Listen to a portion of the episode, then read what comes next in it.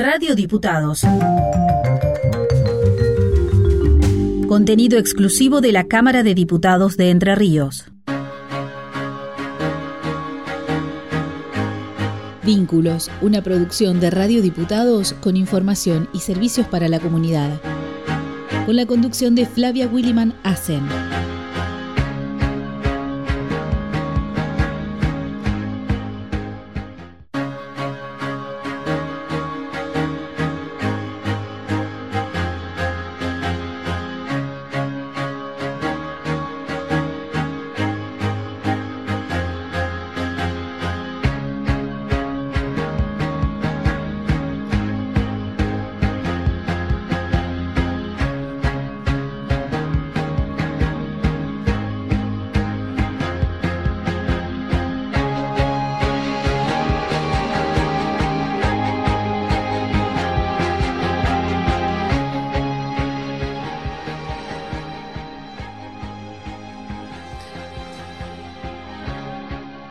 Hola, bienvenidos a Vínculos.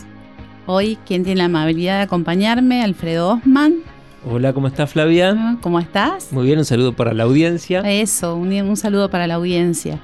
Quien nos acompaña en la parte técnica, Franco Bravo, y en la tarea de postproducción, Matías Cerriquio. Bueno, y dando continuidad, hoy estamos en el capítulo 9, Alfredo. Ya por el 9, Eh. Flavia.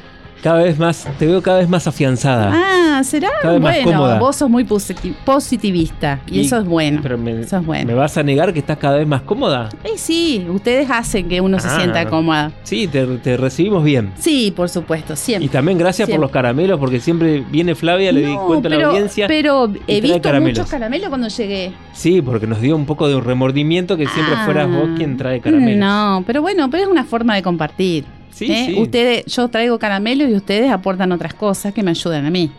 Está bien, lo tomamos ¿Eh? como muestra de agradecimiento. entonces. Exactamente, exactamente. Bueno, hoy dando continuidad a, a la temática del programa, tenemos un invitado, Alfredo, hoy. Sí. Sí. ¿De quién se trata? Contamos con la presencia de un psicólogo, ¿eh? él es licenciado en psicología, Enzo Eduardo Gainza. Hola Enzo, ¿cómo estás? Buen día Flavia, buen día Buen Alfredo día. y buen día a toda la audiencia y muchas gracias por la invitación. No, los agradecidos somos nosotros. Eh, hoy vamos a tratar, este, bueno, le comentamos que Enzo eh, trabaja en el Centro de Salud de La Picada Sí. y también eh, colabora en la asistencia al juzgado de Villa Urquiza eh, con, la- con respecto a, a denuncias de violencia, de, de violencia familiar.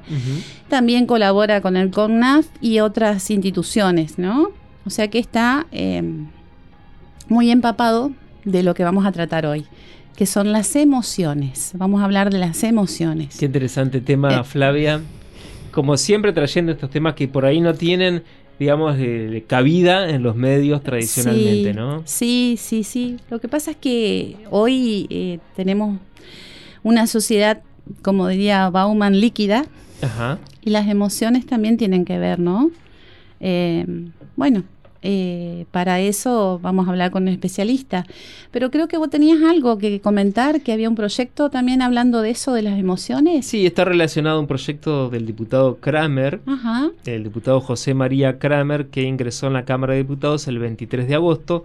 Y es un proyecto para crear el programa de concientización, capacitación y difusión de la salud emocional. Qué bueno eso, Sí, ¿no? ingresó hace poquito, todavía Ajá. no fue tratado en comisión y es un proyecto para crear este programa que eh, será de carácter obligatorio para todas aquellas personas que se desempeñen dentro de la función pública provincial en todos sus niveles y jerarquías del Poder Ejecutivo, Legislativo y Judicial. Mm. Así que es, eh, digamos, una suerte de ley Micaela, pero en, Ajá. pero en, En- salud en emocional. salud emocional. Sí, para que todos quienes se desempeñan en, en la provincia, en los distintos poderes del Estado, en todas las áreas, tengan conocimiento al menos de eh, en qué consiste la, la salud emocional. ¿no? Y lo define aquí este proyecto como, dice, entiéndase por salud emocional al estado de bienestar emocional, psíquico y social que interfiere en la forma de pensar, comunicarse, aprender, crecer y desenvolverse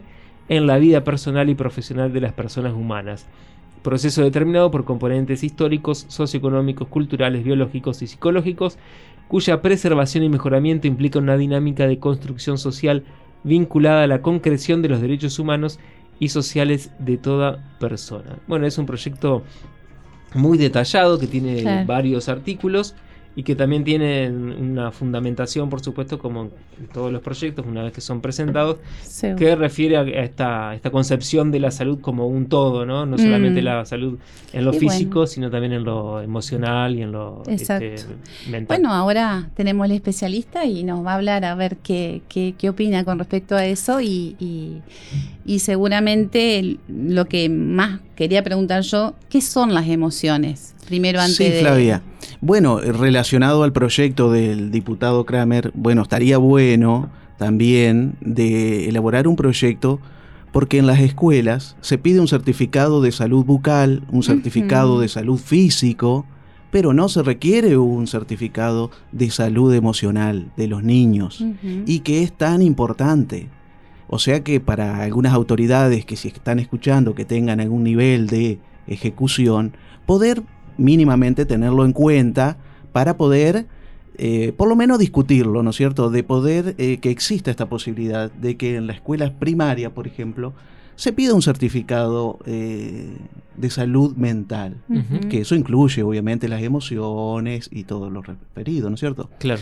Que es muy fácil, es muy fácil, no es algo tan complicado. Eso hay técnicas psicológicas específicas como el dibujo del DFH, el TAT, son dibujos muy simples para los niños que ya en edad escolar ya dibujan una persona humana, una persona bajo la lluvia, una casa, un árbol.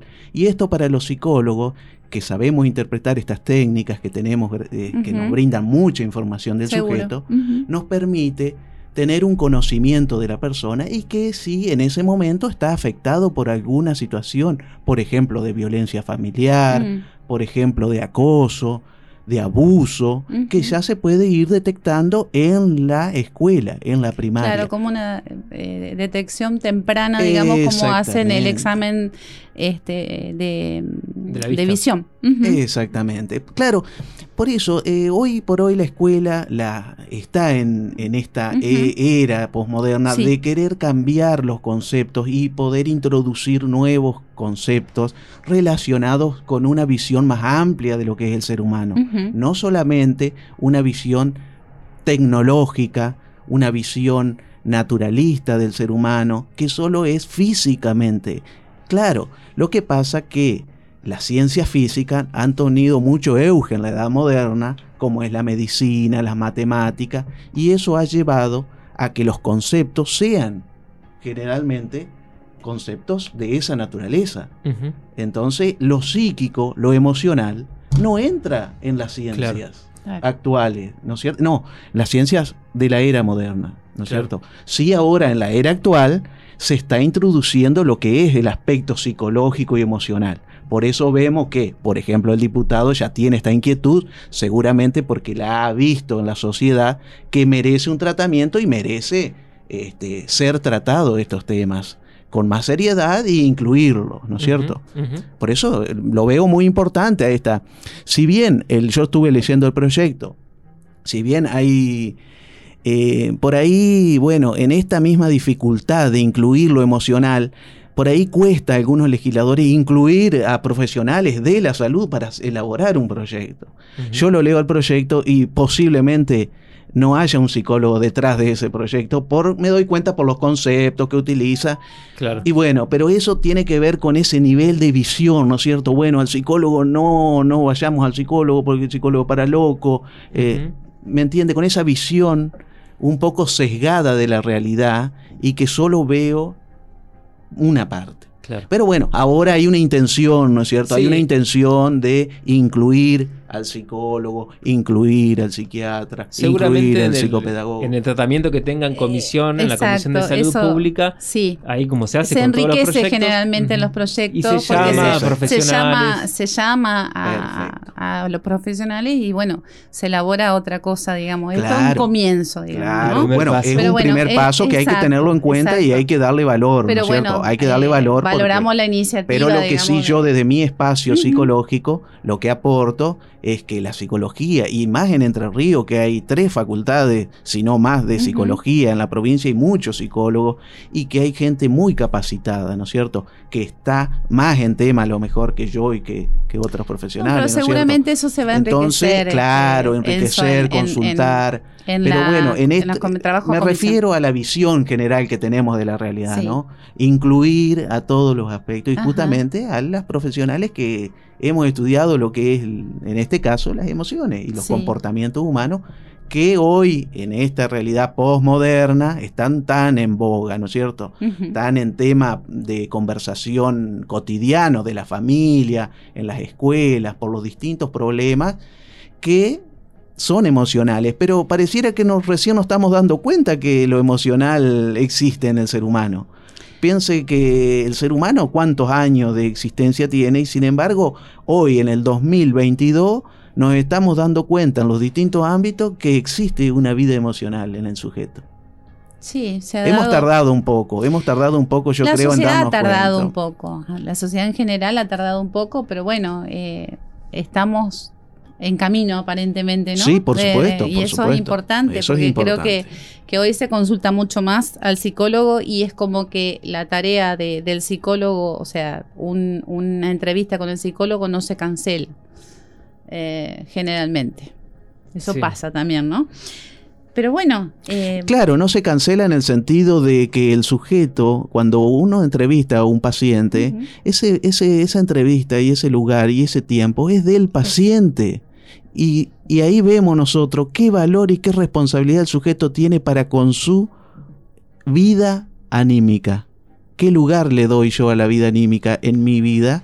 Y por eso nosotros valoramos tanto que se respete un horario. Muchas veces hay psicólogos que cobran la consulta cuando el paciente no va a consulta, porque es un espacio que él ha decidido no ir y muchas veces hace también de, el pagar la, consulta de terapia también y de tomar conciencia del lugar que le doy yo a mí. que la persona no cancele su cita, digamos. Claro, ¿no, es cierto? Bueno, eso es loable, ¿no? De, de cada uno. Em, es más, creo que cuando nosotros consultamos al psicólogo, ahí empezamos a pensar en nosotros, lo que sentimos, porque generalmente uno piensa y hace por el otro muchas veces, ¿no? No quiere decir que todo lo hagamos, pero generalmente cuando vamos y consultamos al psicólogo, empezamos a mirarnos nosotros. Y aprendemos, eh, perdón, pero no, está bien. aprendemos un poco a ser egoístas cuando vamos al psicólogo.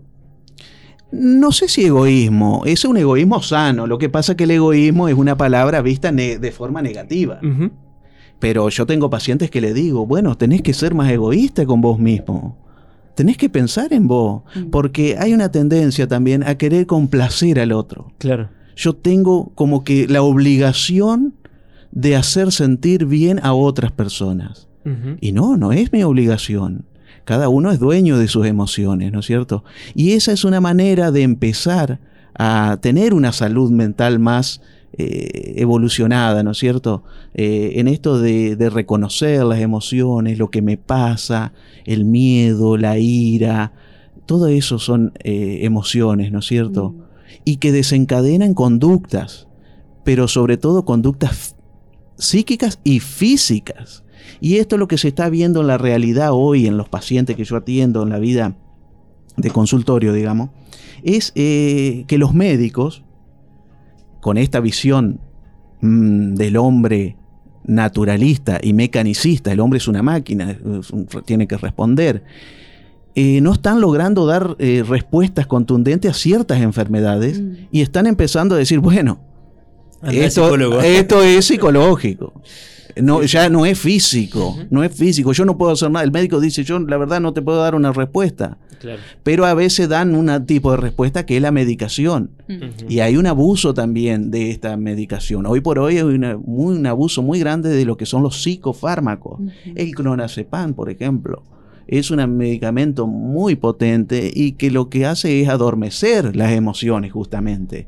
Que el sujeto no se enfrente a sus emociones y no trabaje lo que le está pasando.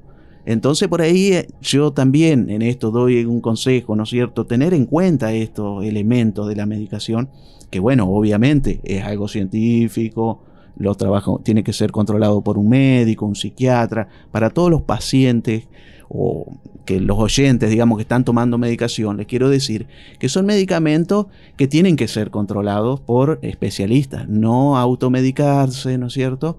Porque son medicamentos justamente que lo que hacen es acallar nuestras emociones. Sí, aparte de ser nocivo para otras cuestiones, ¿no?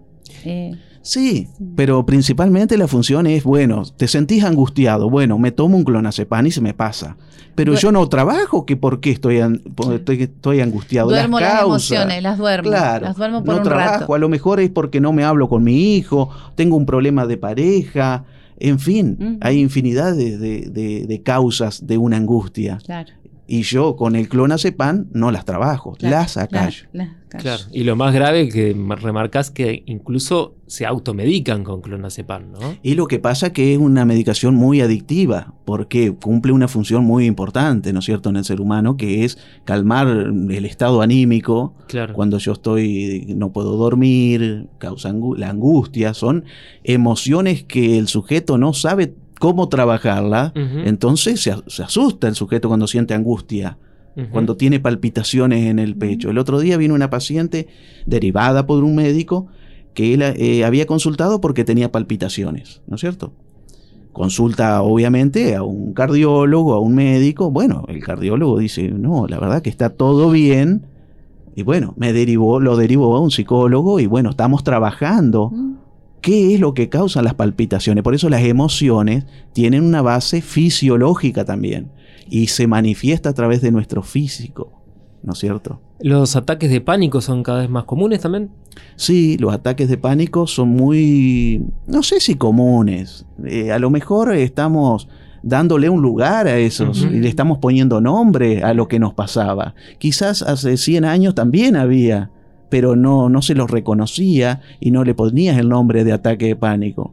Bueno, hablando de, otras épocas y de la historia, eh, nuestra generación o, quizás personas más grandes han vivido eh, relación a las emociones un acallamiento muy grande de las emociones. El hombre no estaba permitido o no estaba bien visto por la sociedad que llore, por ejemplo. Ver un hombre llorar es signo de debilidad. Sí, sí. Entonces el sujeto no se permite. No, ¿cómo voy a llorar? Porque soy un débil.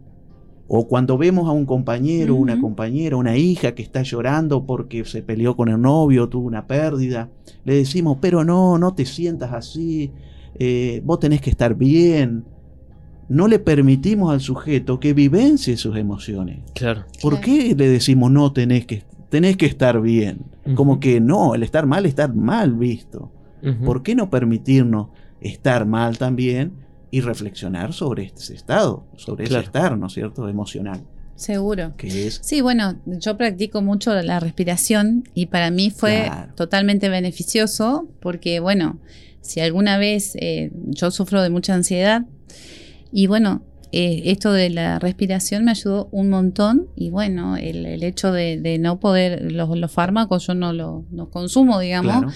Justamente porque, bueno, utilizo por ahí la aromaterapia, eh, otras, este, otras herramientas donde no tenga que recurrir justamente a una medicación. ¿no? Claro, sí, yo no estoy en contra de la medicación, ojo. Ahí, ahí por eso digo, hay situaciones en que la medicación es un bastón, es una ayuda que le permite al sujeto salir de un estado emocional y le permite justamente trabajar. Yo tengo pacientes que sí o sí tienen que estar medicados por una cuestión emocional muy grande, por vivencias emocionales que fueron aterradoras y obvio que yo no le puedo decir, pero no, no, no tomes medicación que el Claro, pero eso, eso va acompañado con un psiquiatra, digamos. Claro, va la gravedad eh, también de la enfermedad. De la enfermedad. Lo saludable sería para una persona eh, normal, digamos, entre comillas, es poder trabajar las emociones. ¿Y, cómo trabajamos las emociones? Porque eso eh, también para, para indicarle a los oyentes, ¿cómo hacemos para trabajar las emociones? Por eso hoy está tan en boga este tema de las emociones, incluso Daniel Goleman ha escrito libros, está mucho en boga eh, todo lo que es psi, psiconeurología, psicopedagogía, psicología, todo lo que es psi, porque Es como que, como te decía anteriormente, es como que nos sorprendemos ahora de nuestras emociones. Decimos, oh, tengo angustia, tengo miedo, oh, existía en mí esto. Claro, en nuestra infancia no tuvieron lugar, a lo mejor nosotros, de una generación, estoy hablando de 40 para arriba, 50, 60 años, nuestros padres, nuestros abuelos, no había lugar para experimentar esas emociones, con lo cual hoy nos encontramos con algo nuevo y hoy queremos conocer más sobre ella para poder manejarla, para poder... Yo no sé si hablar de controlarla, ¿no es cierto? Porque el controlar ya viene de una filosofía utilitarista, positivista, empirismo, ¿no es cierto? Que todo queremos controlar, medir, cuantificar, y eso por ahí, las emociones es muy difícil, por eso le costó tanto a la psicología introducirse como ciencia, porque claro, ¿cómo mido yo una emoción? Mm. ¿Dónde, en, qué, ¿Con, eh, qué ¿Cómo le muestro a mi colega, a los médicos, que existe la emoción? Si no hay nada para tocar, para ver. Ahí yo quiero hacer una pregunta. ¿Las emociones interfieren en la forma de pensar o la forma de pensar interfieren en las emociones? Eso quisiera saber. Mira, las emociones son involuntarias. No es voluntaria. Yo no elijo estar seguro enojado, tener ira. Es una emoción involuntaria, por eso las palpitaciones, por ejemplo, pero tienen sus bases positivas también. No es que las emociones son todas negativas. Mm. Tienen una base de adaptación al medio en que vivimos porque yo respondo rápidamente a, una, a un contexto, ¿no es cierto? Claro, lo que pasa es que ese contexto muchas veces es, tan estresante que no puedo dominar mis emociones porque son involuntarias, no pasa por la reflexión, por, la, por el raciocinio y salen espontáneamente. Por ejemplo, en el tránsito vemos muchas que la gente se enoja, se baja del auto, saca una llave y te pega un martillazo. ¿Qué pasó ahí? ¿Qué pasó? No, no, no atravesó la línea de lo de la inteligencia emocional, que es el, la gestión emocional, qué hacer con esa ira. Ese sujeto no supo qué hacer con esa ira y lo único que pudo hacer es pasar al acto y sacar una llave y pegarle o, pegarle un bocinazo o una puteada. Se expresa la, emoción directamente, no pasa por el nivel cognitivo, ¿no es cierto? Que es un nivel más reflexivo, bueno, como decís vos, bueno, respiro, me tranquilizo. No pasa por el filtro. Veo por qué estoy enojado, si es por el tránsito o porque me peleé con mi mujer cuando salía antes, por qué motivo estoy mm. enojado. Y muchas veces exploto, y exploto mal, y ahí explotan las emociones, porque acumulé, acumulé eh, una, alguien que me trató mal, en mi trabajo, por ejemplo, en, eh, que mi jefe me retó, me dijo algo que no me gustó, salí, cuando salí del trabajo, salí, me encuentro con el tránsito, el de adelante no se movió como correspondía, ya le tocó un... voy acumulando una situación y exploto en la realidad y de una mala manera. ¿Y qué hacemos entonces, retomando la pregunta de Flavia? Bueno, justamente lo que estamos haciendo y lo que propone Kramer y, lo que propongo yo también de la escuela, que posiblemente no lo estoy proponiendo yo, seguramente se esté evaluando, es empezar a darle lugar. Bueno, ¿qué hacer con mis emociones? Tenemos que educarnos emocionalmente. Mm. Por eso es tan importante la escuela, ¿no es cierto? La escuela nos enseña matemática, lengua, saber escribir, a leer, yo sé que esos son los objetivos principales de la escuela y que la escuela no puede con todo lo que la sociedad le exige a la escuela porque le exigimos a la escuela que resuelva todos los problemas del ser humano y bueno, yo creo que hay que ser un poco eh, objetivo y decir, bueno, el objetivo de la escuela es educar. Bueno, pero ahora se está hablando también la nueva educación que viene, los nuevos profesores, los nuevos maestros, ya se están educando en la psicología emocional, en el manejo de las emociones, en las habilidades emocionales que todo sujeto tiene y que son tan importantes para la vida cotidiana, que es los vínculos justamente, si me peleo con un amigo, el bullying, bueno, cómo trato el bullying, qué, qué, qué palabra les pongo yo, y como eh, en respuesta a tu pregunta, es poner palabra, poner palabra, darle un lugar a la emoción, por qué, qué me está pasando, qué estoy sintiendo, por qué me exijo de esta manera, estoy mal en mi trabajo, darle un lugar a, estas emociones y reflexionar, porque para eso tenemos la inteligencia también que reflexiona sobre, nuestras emociones. Seguro, pero me parece por ahí también el tema de educación emocional va más allá, no educar en las emociones, sino las herramientas que tenemos para transitar las emociones, ¿no? Convivir con las emociones. Exacto. Claro, bueno, Eh, la herramienta. las Las herramientas herramientas- justamente son estas, la inteligencia. Que tenemos la inteligencia sobre el... Por eso siempre en psicología se habla de una vida emocional y de una vida racional. Y ahí los impulsos, todo esto, cómo la vida racional tiene que manejar estos impulsos. Hay personas, por ejemplo, que son muy impulsivas, muy impulsivas, que esto se ve, por ejemplo, en los dibujos, en los DFH, yo lo veo mm, cotidianamente en los test psicológicos. ¿Y qué segmento eh, etario es el que te consulta más a menudo?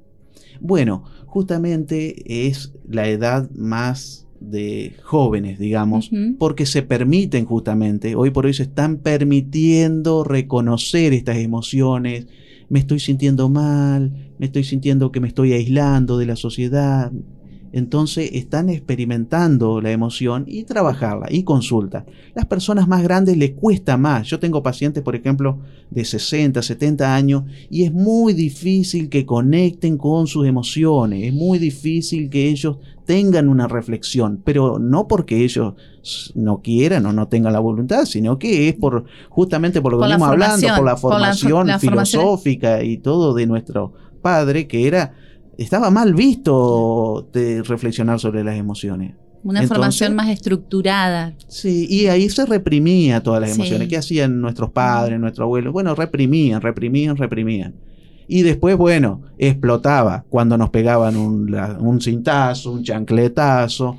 Entonces yo le quiero decir a los padres también, otra cosa que quiero que, así quiero, quiero que quede algo de esta conversación, decirle a los padres que la formación y la vida ah, emocional se forma de niño. Entonces, esto de pegarle a los chicos no se lo aconsejo porque están formando futuros golpeadores, futuras personas emocionalmente eh, con carencias emocionales. Claro. Porque una persona que es golpeada, un niño que es golpeado, no puede tener buen resultado cuando es adulto. Mm. Entonces yo le quiero refle- que reflexionen los padres, porque hoy eh, ah, por ahí veo en Facebook que dicen, bueno, nosotros... Un chirlo bien dado a tiempo. Ajá, a Mm. tiempo, nuestra cultura se curaba con... la- No, Dios mío, eh, por favor, no, no le peguemos a nuestro chico. Sí, por sí. una cuestión, si no es por una cuestión de pensamiento, hagámoslo por una cuestión de que de, de hombría, ¿no es cierto? Y decir, no le peguemos a un niño que pesa, pesa sí. 50 ki- eh, menos de 40 kilos, mide un metro de estatura. Estoy abusando realmente. Claro, sí, sí, ¿Por sí. qué no le pegamos a alguien de nuestra propia contextura? No le pegamos porque la verdad que sabemos que no va a devolver otro. Y le pegamos a un niño porque Sí. sabemos que el niño no nos va a hacer nada. Sí, sí. Entonces No, abusemos de nuestra eh, fortaleza física y de la edad, por supuesto, ¿no es cierto? Mm. Enzo, recién Flavia te preguntaba si eh, qué, de qué edades mayoritariamente te consultan. Y te consulto, ¿te consultan más mujeres que varones? Sí, justamente por esta cultura de que el hombre no está permitido reconocerse en sus emociones, por esta cultura que venimos hablando anteriormente, de la cultura que el hombre no puede llorar, no puede expresarse, se la tiene que aguantar. Sí. Entonces, bueno, el hombre todavía tiene ese resquemor de decir, no, no voy al psicólogo, ¿qué voy a hablar? ¿Qué voy a hablar de mis emociones? Pero bueno, eh, diría que en un porcentaje, un 70-30, 70 femenino y un 30 este, masculino. Masculino. Pero bueno, creo que esa brecha se va ampliando justamente por estos espacios que Sí. nosotros tenemos, que propone el diputado, de tener un espacio en el trabajo. El trabajo también, estoy haciendo un curso de gestión de pymes y justamente se está hablando mucho de lo que, bueno, primero de la inclusión de, de género femenino Ajá. y segundo de, bueno, ver de estas cuestiones emocionales que tienen los trabajadores y que las empresas le está costando cada vez más retener a los empleados. Porque Mm. no es la visión antigua de que tenés que ir, cumplir las ocho horas. ¿Cómo hacer para un joven de 18 años decirle que tiene que levantarse a las 6 de la mañana, de lunes a sábado, cumplir ocho horas y venir a la casa? Antes era el verso, bueno, del trabajo a la casa y de la casa al trabajo. Hoy ya eso no va más. Entonces las empresas están empezando a, a- a A incluir trabajar. y trabajar las emociones. ¿Qué le pasa al sujeto en su vida familiar, en su vida íntima? Están invirtiendo en realidad en, la parte humana, ¿no? Sí, están invirtiendo por una cuestión que la misma realidad le está haciendo. No es porque quieren, porque el tema empresarial siempre va a querer ganar más económicamente, por supuesto, pero en esta dificultad que tienen en el recurso humano. No están ajenos. Eh, están, empezando a pensarlo. tengo, la sensación de que nuestra generación, pues, me incluyo, tengo 47 ya, eh, casi este, el trabajo juega un rol más preponderante en nuestras vidas y en nuestras emociones, los conflictos laborales y todo lo que tiene que ver con el mundo laboral que en las nuevas generaciones. ¿Es un prejuicio mío? ¿Vos lo ves también a eso? Bueno, justamente lo que venimos hablando, eh, justamente las generaciones, nuevas generaciones, se permiten, se permiten tener emociones, mm. se permiten estar mal, se permiten llorar, se permiten eh, y bueno, a lo mejor antes nosotros éramos más estrictos con el trabajo. Y se no ir al trabajo, yo por ejemplo, faltar al trabajo, todo eso era mal visto. O se permiten no hacer un trabajo que no les gusta. Hoy en el trabajo, por ejemplo, si van a ser papás, los padres tienen derecho a una, a una licencia, se está incorporando justamente, pero se está incorporando justamente porque, no porque, bueno, somos buenos y vamos a incorporar, no, es porque la sociedad lo está demandando. Por eso digo que hay muchos cambios culturales, la sociedad que viene, los jóvenes. Eh, estamos hablando de una nueva perspectiva. La tecnología ayudó mucho, el celular, las redes sociales, cosa que nosotros, nuestra generación, yo también tengo 44 años, este, y entonces nuestra generación, teléfono, eh, ni el fijo teníamos nosotros en mi casa. O sea, para que llamar al vecino. comunicarse era con el vecino, o bueno, ver hasta que nos veamos. este, yo me crié en ese lugar. Con el celular recién hará un tiempo que, experimento. Y así nuestra generación, bueno, hay algunos compañeros sí que estaban más, eran más tecnológicos y bueno, claro. Eh, estaban más uh, habituados. Bueno, sí, pero también el hecho de, de, mirarse, el gesto y todo eso está, es muy bueno, ¿no? Porque eh, la tecnología es buena para ciertas determinadas cosas, pero para los vínculos hay que complementar. Hay que complementarla ambas, con, ambas, vías de comunicación. Sí, ni hablar. Sí, tengo un paciente relacionado a eso, a que me dice, bueno, yo eh, juego a la PlayStation, todo con mis amigos, pero me siento solo. Dice, necesito comunicarme. yo veo que necesito comunicarme porque me siento solo. Claro. Bueno. Yo, a mí me quedó una sola pregunta, porque ya sé que estamos recorridos con el tiempo, tiempo. Pero está muy de moda la palabra empatía. ¿Qué, qué, qué La empatía es ponerse en el lugar del otro. Cuando él, justamente lo que le decía Flavia hoy, cuando él vemos a alguien cercano que está mal, no decirle por una cuestión eh, emocional, no decirle no, no te sientas así, no, no, no te, no, no te permitas estar así, no, vos tenés que estar bien. Es decir, no me estoy poniendo en el lugar del otro, no estoy teniendo empatía, porque esa persona es está pasando por un momento emocional difícil y hay que declarar algo. Las emociones son eh, fugaces. Muchas veces estoy triste un momento, estoy con ira un momento y después pasa. Mm. Entonces, en esto de empatía que decís vos, acompañemos a la persona que tenemos cercana a que pase ese momento y después va a estar mejor. Pero no nos aislemos y no, no le reprimamos sus emociones. Ponerme en el lugar del otro, acompañarlo y no que él reprima esas emociones, sino acompañarlo en esas emociones, ponerse en el lugar del otro. Eso es empatía. Y también la empatía sirve para, por ejemplo, el ejemplo que vos ponías del tránsito. Si tenemos incorporada la, empatía, a lo mejor no descargamos nuestra ira con una persona que no tiene nada que ver. Exactamente. Yo cuando voy en el tránsito y que manejo mucho en Paraná, y bueno, cuando veo que va uno, pasa por la izquierda, pasa el semáforo en rojo, digo yo, ¿qué problema habrá tenido? Digo yo, ¿qué, qué, qué le estará pasando a esa persona que va tan... Irá con algún accidentado, digo yo. Pero bueno, evidentemente bueno, pasan cosas, nos pasan cosas a los seres humanos. Bienvenido esto de hablar de las emociones. Estoy muy contento de hablar de este espacio. Así que bueno, ojalá que estos espacios se multipliquen. Seguro que sí. Acá, acá eh, somos nuevitos, tenemos un año y, hemos replicado varias cosas, ¿no? Sí, hay que, hay que buscar en Spotify todos los contenidos de, Radio Diputados, entre otros este, el de vínculos. El de vínculos. ¿Y cómo se busca, disculpame, en Spotify? En Spotify pones Radio Diputados, Entre Ríos, para que sea más rápida la, ah. búsqueda y te va a aparecer. Ah, Entrás ahí, tenés todos los episodios de, de Radio Diputados. También se puede bajar por Play Store. O sea, se baja la aplicación. Se baja la aplicación de la cámara, pero ahí puedes escuchar la radio en vivo. Sí, en vivo, lo que está pasando en la radio. Pero si querés ir a cosas que ya pasaron al aire, en buscarlo en, Spotify. Sí, por supuesto. Bueno, Enzo, te agradecemos. La verdad, nos quedaríamos un rato más, pero el tiempo. Sí, la verdad es emocionante hablar de estas cosas. Sí, pero no va a faltar oportunidad. Así que, bueno, muchísimas gracias por acompañarnos. No, gracias a ustedes. Y este. Y nosotros nos, despedimos. Nos despedimos, ya nos despedimos porque ya nos estamos pasadísimo de tiempo. Así que bueno, hasta el próximo miércoles. Bueno, gracias por invitarme de nuevo a acompañarte. Ah, gracias a vos por el eterno acompañamiento, porque desde que empecé el programa estás acompañando, Alfredo. Y bueno. Bueno, eso es importantísimo. Me encanta, lo hago porque me gusta.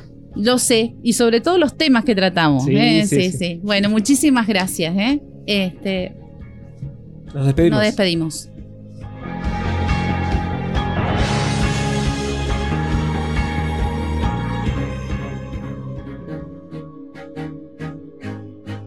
Hasta aquí escuchaste Vínculos, con la conducción de Flavia Williman Asen en Radio Diputados.